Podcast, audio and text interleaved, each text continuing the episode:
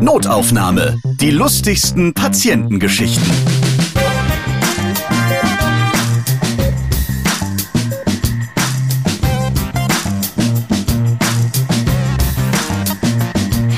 Hallo, ich freue mich, dass ihr wieder dabei seid. Ich bin Ralf Potzus und in diesem Podcast erzählen Ärzte von ihren lustigen Begegnungen mit ihren Patienten. Bei der heutigen Folge muss ich bei der ein oder anderen Antwort meines Gastes bestimmt nachbohren, denn Bohren ist sein Geschäft. Ich spreche nämlich mit dem Zahnarzt Dr. Georg Linford. Hi. Hallo Ralf. Du bist Zahnarzt, das heißt Porsche vor der Tür mit der Arzthelferin liiert und es gibt in der Woche nur fünf Stunden Sprechzeit, denn du möchtest ja auch noch rechtzeitig auf dem Golfplatz sein. Und ich habe ein zweites Konto, weil das erste schon voll ist. genau. Ein Klischee, dagegen können Zahnärzte gar nicht mehr ankämpfen. Das ist einfach so. Richtig, richtig. Aber seitdem wir Jens Spahn haben, wird ja alles besser. Na, wir können uns auch die Freizeit sparen, aber wir werden sehen, wo das alles hinführt. Also ganz so schlimm ist es nicht. Ich mache diesen Job jetzt seit knapp zehn Jahren, davon sieben Dreivierteljahre in eigener Praxis und bin mehr oder minder immer noch begeistert davon. Du bist Zahnarzt in Mecklenburg-Vorpommern, genauer in dem kleinen Ort Rastow und da leben so knapp 2000 Einwohner. Es gibt gemütliche Häuschen mit Reddach und ganz viele Wiesen. Also eigentlich genug Platz für Golfplätze. Wir haben tatsächlich sehr viele schöne Golfplätze hier im Norden und wir haben auch sehr viel Platz für andere Hobbys wie Pferdehaltung und so weiter. Aber von diesen ganzen Klischees halte ich sehr wenig, denn ich bin Dorfzahnarzt, Landzahnarzt und das Schöne ist auch daran, du hast einfach verschiedene Generationen. Du kennst die Oma, du kennst die Mutter, du kennst das Kind und du weißt auch ungefähr, was da oder wer da durch die Tür kommt. Wir reden heute darüber, was bei einer Zahnbehandlung im Ausschnitt der Patientin landen kann, wie ein Mann seine Krone in der Hose sucht, ja, und du sperrst auch gerne mal Patienten in deiner Praxis ein. Naja, wenn sie nicht freiwillig bleiben. Nein, das war tatsächlich so. Wir haben eine Behandlung durchgeführt, ganz normal. Und ich verabschiede den Patienten und möchte natürlich höflich sein und möchte ihm die Tür öffnen. Naja, und die Klinke klingt sozusagen ins Leere ähm, ja, scheint irgendwie nach sieben Jahren dann eine Abnutzungserscheinung im Türschloss gegeben zu haben. Jedenfalls war ich sehr froh, dass diese Tür in diesem älteren Gebäude, in dem ich meine Praxis habe, gar nicht gerade eingebaut war, sondern dass sich da ein Spalt unter der Tür befindet, wodurch meine anderen Mitarbeiterinnen mir so ein bisschen Werkzeug wie Imbusschlüssel ins Behandlungszimmer reinschieben konnten und ich konnte dann die Tür von innen, ja, äh, wie soll ich sagen, eine Notöffnung vornehmen. Eine Notoperation. Eine, eine Notoperation äh, quasi einer nicht offenen Tür. Ich habe also das Türschloss abgebaut und dann die Falle nach hinten gedrückt unter Einsatz aller meiner Finger und konnte mich und den Patienten dann befreien und wir mussten dann den Rest des Tages bei geöffneter Tür, also bei angelehnter Tür verbringen. Ich hoffe, dass man die Schreie der anderen Patienten nicht zu laut gehört hat. und wie lange hat das gedauert und äh, was bespricht man denn so, wenn man gerade seinen Patienten eingeschlossen hat? Naja, da wir kein isoliertes Leben nur Zahnarzt-Patient führen, sondern ich viele meiner Patienten auch im tagtäglichen Leben treffe, wie es so heißt, äh, im Konsum oder in der Kaufhalle oder auch mal irgendwo draußen, gibt es da genügend Anknüpfungspunkte wie Pferdehaltung, Kinder, Kita, Schule, hast du nicht gesehen. Also da wird einem nicht so schnell langweilig. Nun ist es ja so, beim Zahnarzt, äh, da haben ja viele wirklich echt Angst. Da denkt man, ich gehe da hin, äh, ich habe irgendwas, oh nein, und jetzt wird er gebohrt und dann schabt er da in meinem Mund mit so einem Zeug rum. Ich kriege eine fiese lange Spritze in mein Zahnfleisch und also Zahnarzt ähm, ist im Gegensatz zu vielen anderen Ärzten ja meistens immer so mit Angst verbunden. Kennst du das auch? Und ähm, ja, was machst du, damit die Patienten nicht ganz so furchtsam bei dir in diesem Liegestuhl sich hingeben müssen? Die Angst an sich ist ja nicht angeboren, sondern die ist ja irgendwann anerzogen. Und wenn man dann weiß, wer der Vorbehandler war oder wie das da vielleicht abging in einer anderen Praxis, lässt sich das auch eigentlich ganz gut nachvollziehen. Die meisten Patienten sind dann sehr beruhigt, dass sie schon mal erfahren, man kann so ziemlich alles betäuben, wenn man denn möchte. Und wenn man das auch dann tut, dann hält sich die Angst oftmals in Grenzen. Das Schwierige sind natürlich dann Kinder, die da auf dem, auf dem Wege der Vernunft nicht irgendwie anzusprechen sind. Der Zahnarztstuhl diese Liege.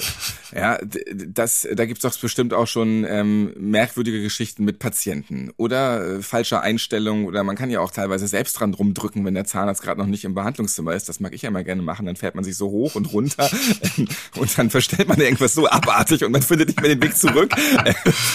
das ist bestimmt auch schon öfter mal mit diesem Zahnarztstuhl was passiert. Am Zahnarztstuhl an sich muss ich gestehen, da hatte ich immer noch so ein bisschen Glück, dass da keiner irgendwie rumgedrückt hat oder irgendwie meine Bohrer vorher schon abgebrochen hat.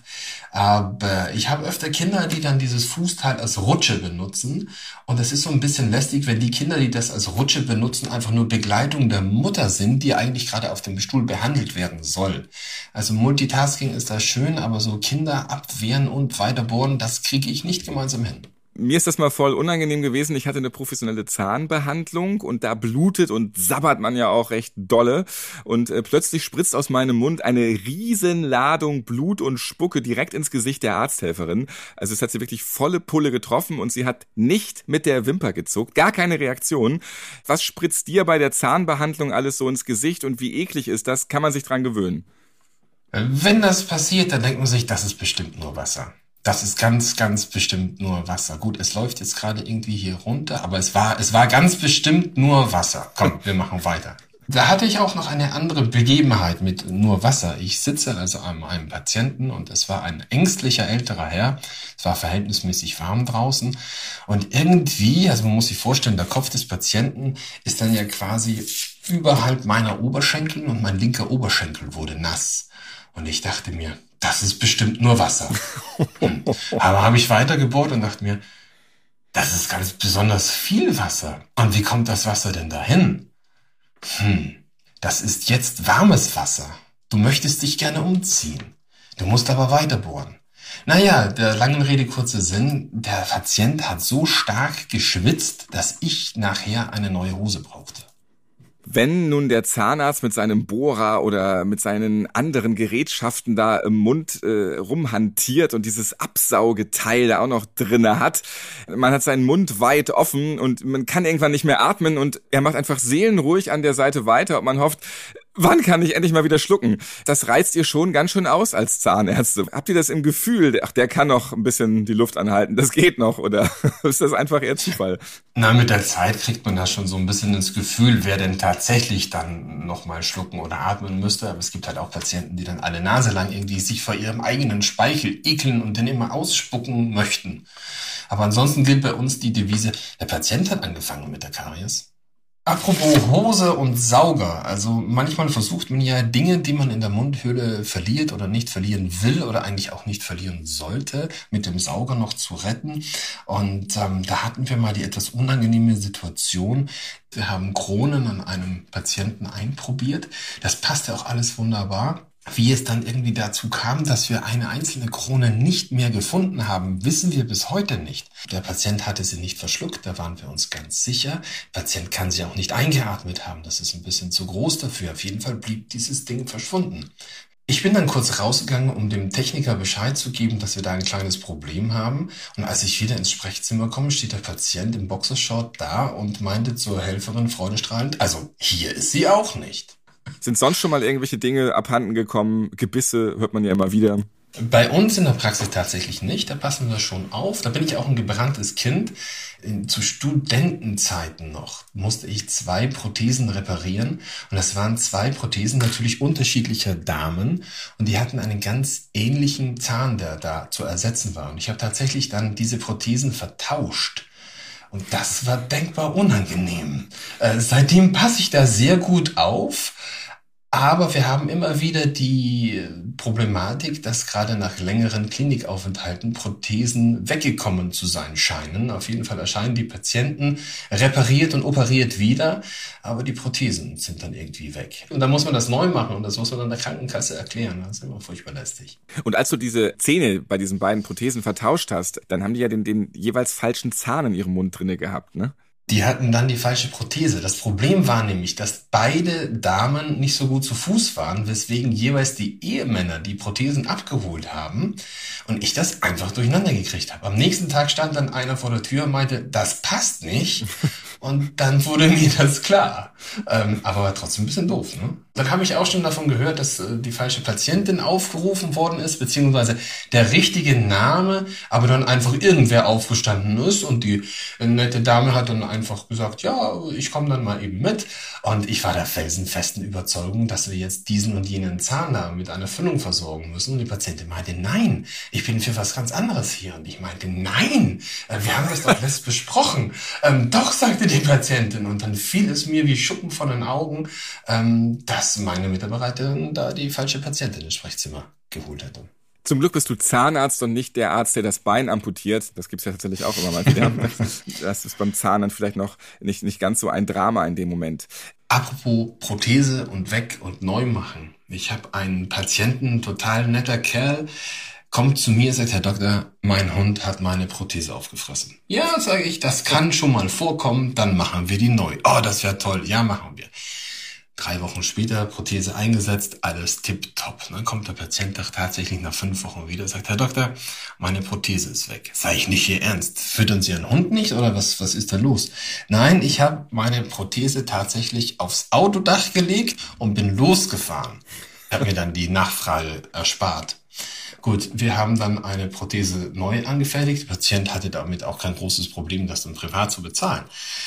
Ein paar Wochen oder lass es zwei Monate sein, kommt er, äh, später kommt er wieder und sagt, meine Prothese ist weg. Sag ich, nicht Ihr Ernst, also versteckte Kamera oder wie? Nein, sagt er, ich hatte die in meiner kleinen äh, Dose da, die ich für meine Prothese habe, die habe ich in den Einkaufswagen gepackt und irgendwer hat mein Portemonnaie mit Einkaufswagen geklaut und jetzt ist auch meine Prothese weg. Naja, jetzt hat er eine Prothese. Wir haben sie nicht fest einzementiert. Er kann sie nach wie vor rausnehmen, aber er hat sie immer noch. Er hat es aber immer gut hinbekommen, jeweils im nächsten Quartal dann auch zu kommen. Das, das muss man ihm hoch anrechnen. Alte Leute vertun sich ja auch öfter mal mit, mit ihren Zähnen. Oder ist das nur so ein Klischee? Na, mit den Zähnen weniger. Das, die haben ja oftmals wir in der Hand. Aber ich hatte mal eine ältere Patientin, ähm, bei der haben wir einen Zahn gezogen. Das ging auch wahnsinnig gut und sie war total glücklich und meinte zu mir, Herr Doktor, wann kann ich dann wieder was essen? Und es ist ja schon 17 Uhr und so weiter.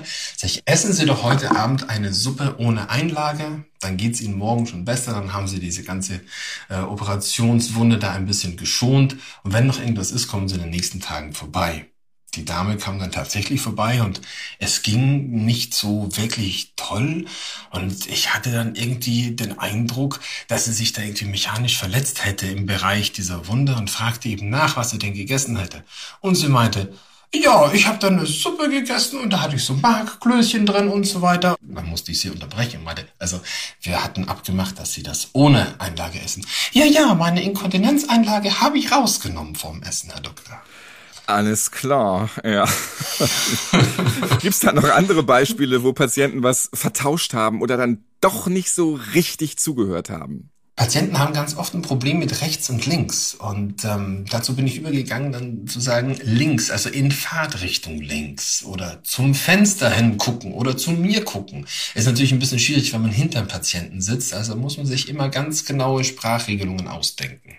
Du könntest ein perfektes Navigationssystem sein. Das denke ich langsam auch. Nun muss man ja auch diese ganzen Zähne in- und auswendig kennen. Man zählt die ja auch ab, ne? Oben eins, zwei, drei, vier, vier. Und dann gibt's ja auch so eine Liste. Und äh, ich finde es immer interessant, wenn der Zahnarzt dann fragt, äh, wie sieht's denn aus mit dem vierten Zahn von oben? Und äh, dann sag ich immer, blenden geht's dem. Der hat äh, einen richtig guten Tag gehabt. Und äh, also kommt man da nicht auch mal durcheinander bei diesen ganzen Zähnen? Einen hast du ja schon vertauscht beim Gebiss, aber gibt's da sonst noch irgendwas, wo man höllisch aufpassen muss als Zahnarzt? Wir Zahnärzte mögen es immer nur bis acht. Es gibt insgesamt acht Quadranten. Vier im bleibenden Gebiss und vier im Milchgebiss. Und da ist natürlich bei der Befundansage schon wichtig, dass man das nicht durcheinander kriegt. Aber da muss ich ganz ehrlich sagen, hatten wir noch nie großartige Schwierigkeiten. Wir hatten nur einmal das Problem, dass eine Patientin fünf untere Frontzähne hatte und ähm, wir einen extrahieren mussten und ich bis heute nicht weiß, wie ich das abrechnen soll. Das gibt's ja mal. Äh, irgendeine Mutation, da, da ist was zu viel drin. Ja. War da genug Platz im Mund? Er musste ja raus. Da war vollkommen ausreichend Platz. Der musste aus anderen Gründen raus. Aber ich hatte da mal auch einen Jungen, der hatte dann einen querliegenden Zahn. Und als ich ihm, ich glaube, er war zehn und seiner Mutter das eröffnet habe, dass man diesen Eckzahn im Unterkiefer nicht einreihen kann, sondern dass man ihn chirurgisch entfernen lassen muss, brüllte er quasi durch die ganze Praxis, er wäre eine Missgeburt und wie er das überhaupt, ne, und warum immer er. Und ähm, das war ein bisschen schwierig, die beiden dann zur Klärung mal vor die Tür zu setzen. So, jetzt mal Hand aufs Herz. Wie viele Patienten putzen sich nicht die Zähne? Zu viele. Ist echt so. Zu viele. Ja, und es ist auch so, also was ich am schlimmsten finde, ist Milchkaffee. Milchkaffee riecht auch nach einigen Stunden sehr seltsam. Ähm, ich habe auch Patienten, die noch schnell vor meiner Praxis draußen eine rauchen. Das finde ich auch so ein bisschen despektierlich, auch meinen Mitarbeiterinnen gegenüber, wenn es dann in Richtung Zahnreinigung geht. Ähm, es riecht einfach äh, wie ein Aschenbecher. Und du bist ja auch immer ganz nah dran am Patienten. Du kriegst die Spucke ab, das Blut, Eiter und dann auch den Atem. Und äh, was riechst du da alles noch so? Ähm, was haben die Patienten gegessen? Was kommt da aus dem Mund alles so raus? Was für Gerüche kriegst du komplett immer volle Kanne jeden Tag ab? Ich finde Knoblauch mittlerweile gar nicht mehr so schlimm, aber es ist doch so ein bisschen die Griechenmischung, die so ein bisschen schwierig ist. Und ähm, Met Zwiebelmett oder sowas oder auch äh, Salami in allen Variationen und vor allem alle Artefakte, die man da noch zwischen den Zähnen finden kann, wenn die Zähne dann nicht gereinigt sind. Und besonders ist es so, wenn man sich dann überlegt, wie das Riechen funktioniert. So ein ganz kleines Molekül, dieser schon halb verdauten Salami, schwimmt da, schwirrt da aus dem Mund in deine Nase, trotz Mund- und Nasenschutz. Und erst dadurch riechst du das. Also man muss ganz ehrlich sagen, man gewöhnt sich natürlich dran. Besonders lecker ist es nicht und es gibt dann auch äh, so gewisse Dinge, die ich ganz besonders unlecker finde. Mittlerweile habe ich die Fähigkeit entwickelt, wegzuriechen, ähm, aber ich kann nicht wegfühlen. Und wenn man da so Prothesen äh, in der Hand hat oder in der Hand halten muss, die dann schon so glitschig sind, denkt man sich so, okay, gut, dass jemand den Handschuh erfunden hat, aber ich brauche es trotzdem nicht jeden Tag angeblich, also ähm, ich frage jetzt mal für einen Freund, ne? kann der Zahnarzt sehen, ähm, welchen Alkohol man trinkt? Äh, immer so ein bisschen viel Cuba Libre oder Zahnärzte sehen auch, ob jemand kokst am Zahn. Tatsache, das ist das Zusammenspiel Zahnfleisch, Zahn und Zunge. Es ist aber auch so Cuba Libre oder Havana Cola oder sowas. Das hat einen ganz, ganz typischen Einfluss auf die Zähne. Das kann man tatsächlich sehen. Das muss man natürlich einige Monate oder Jahre exzessiv betreiben. Aber das kriegen einige Jugendliche ganz gut hin. Und auch die Kokser das äh, ist dann, wenn du den Mund aufmachst, nicht unbedingt so ein großes Geheimnis. Ja, man hatte ja so seine Pappenheimer, da weiß man ungefähr, wie die ticken. Manchmal weiß man es aber auch nicht. Das ist eine Geschichte, die hat mir eine Mitarbeiterin von mir erzählt. Nach der professionellen Zahnreinigung bittet sie den Patienten doch einmal mit der Zunge über die Zähne zu fühlen, ob denn da noch irgendwelche Polierpasten, Reste oder sonst irgendwas liegen. Und da guckt sie an und meinte, nee, nee, fühlen mal Sie mit Ihrer Zunge über meine Zähne. Oh, super. Das hat sie natürlich sehr, sehr offen aufgenommen. Wird man da abends so angemacht immer. Man liegt da, man hat den Mund auf, es ist sehr intim. Als Mann kriegst du es wahrscheinlich nicht so ab wie dann leider Frauen. Ich bin da eher außen vor. Nun kommt der Zahnarzt ja mitunter auch der Patientin versehentlich näher. Da hast du auch irgendetwas zu berichten. Ja, es ist glücklicherweise einem Kollegen passiert. Der hat ein kleines Kügelchen Trockeneis im Ausschnitt der Patientin verloren, also das mit der Pinzette in den Mundraum bringen wollte, um einen Zahn auf Vitalität zu überprüfen. Das ist natürlich in dem Moment äußerst unangenehm, denn was machst du denn? Dahin fasten kannst du nicht, absaugen kannst du es auch nicht wirklich, wenn es nicht siehst, ausziehen geht auch schlecht. Glücklicherweise hat äh, da die Patientin augenscheinlich die Situation geklärt. Ist das gefährlich, wenn äh, so eine ganz eiskalte kleine Kugel da irgendwie auf die Haut raufrauscht? Trockeneis hat deutlich unter minus 30 Grad Celsius Temperatur und führt sofort zu Erfrierungen der obersten Hautschichten. Und an besonders wichtigen Stellen ist das schon deutlich unangenehm bei sowas ähm, ist es ja fast schon legitim, dass der Zahnarzt sofort da draufhaut und das irgendwie äh, raushaut, auch wenn es vielleicht irgendwie komisch wirkt. Aber in dem Moment beschützt man ja die Patientin dann. Das möchte man meinen. Ich war nicht dabei. Also wie gesagt, es ist einem Kollegen passiert, aber seitdem bin ich da immer sehr erpicht darauf, den Patientinnen dieses, diese Serviette bis ganz nach oben zu ziehen, auch um nicht den Anschein zu erwecken, dass man da irgendwie sich was anguckt. Stimmt, und man ist da ja auch wirklich immer ganz nah dran immer, ja. Wenn Ja, die Augen ganz so runtergehen. Ja, das stimmt. Ja, es ist auch so, dass ich ähm, meine Damen immer bitte, mich äh, nicht unbedingt äh, mit Frauen bei geschlossener Tür alleine zu lassen. Georg, das waren interessante Geschichten, die du erzählt hast. Als Zahnarzt bist du tätig in Mecklenburg-Vorpommern in dem kleinen Ort Rastow. Liebe Grüße dahin. Es hat mich gefreut, dass du hier heute mitgemacht hast. Ja, ja, gerne, Ralf. Das war's für heute mit Notaufnahme, die lustigsten Patientengeschichten. Ihr könnt natürlich alle anderen Folgen, die es schon gibt, auf allen Podcast-Plattformen hören. Natürlich auch bei Apple Podcast, Podbean und auch auf der neuen Podcast-Plattform Acast. Ladet sie euch gerne mal runter und checkt sie aus. Ich bin Ralf Potzus und ich freue mich, wenn ihr diesen Podcast abonniert und weiterempfehlt, liked und auch natürlich wieder hört. Bis zum nächsten Mal dann. Eine Zahnarztgeschichte hat Georg jetzt noch für euch. Wie die Zeit vergeht, musste ich letzt erfahren, als ich bei einer jüngeren Patientin meinte, naja, guck mal, natürlich kann man hier eine Zahnspange machen, um deine kleine Lücke im Oberkiefer zwischen den Frontzähnen zu schließen, aber immerhin hat Madonna auch so eine Zahnlücke und ist sehr erfolgreich. Da guckte mich das Mädel an und meinte, wer ist Madonna? Da wusste ich, jetzt wirst du alt. Notaufnahme. Die lustigsten Patientengeschichten. Ihr seid Ärztin, Arzt oder Arzthelfer, ihr arbeitet im Gesundheitswesen, ihr habt auch unterhaltsame Geschichten mit Patienten erlebt? Dann schreibt uns gerne an notaufnahme@podever.de.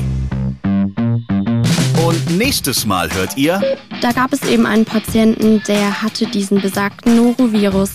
Ja, dann kam ich rein und der Patient hat dann gesagt, so ja, es ist schon zu spät und das hätte er mir gar nicht sagen müssen, weil ich habe schon einiges gesehen. Und ich war dann dabei, diese Windel aufzumachen und ich habe es extra langsam gemacht. Dann reißt plötzlich diese Windel auf und es kam einfach eine Riesenflut an Stuhlgang. Wir haben dann versucht, wie Kinder, die irgendwas bauen oder spielen, da mit Tüchern das einzugrenzen, zu sammeln irgendwie, Oh ähm, weil wir nicht wollten, dass es dann auch noch das Bett runterfließt. Es war viel, es war eine riesige Flut, die dann das Bett überströmt hat. Notaufnahme. Die lustigsten Patientengeschichten. Eine Produktion von Pod Ever.